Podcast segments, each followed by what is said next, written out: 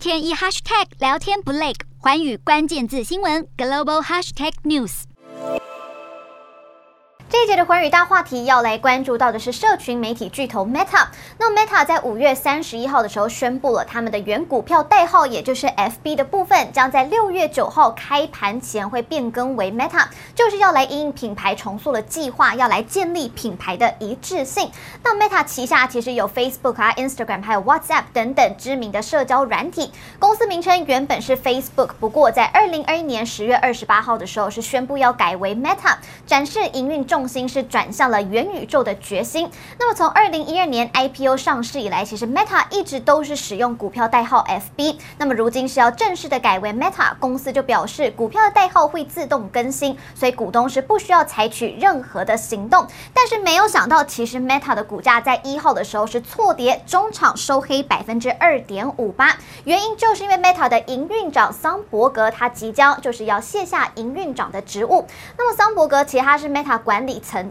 高层当中呢，他是仅次于执行长祖克伯的第二号人物。那么他在二零零八年开始在脸书服务，那么他也帮助脸书成为了广告界的巨大力量。另外呢，就是也成为了科技业界最强的公司之一，而且还让脸书的市值是一度站上了一兆美元。那么桑伯格就表示了，在 Meta 的时光就是他一辈子的荣幸，但是他希望接下来会有更多的时间来从事从事的是慈善活动，那包含了推广。基金会等等，她用自己以及已故丈夫的名字为名，成立了家庭基金会。那么，祖克伯他在得知消息之后，他就表示了桑伯格的离开其实象征着一个时代的结束。那么，他也对桑伯格十四年来的付出是表达了感谢之意，并且他也称赞了桑伯格。祖克伯就表示了，在现有的公司架构之下，其实无法计划桑伯格的角色要如何的被取代。他说了，因为桑伯格他就是一个超级明星，以自己独特的方式定义了。营运长的角色，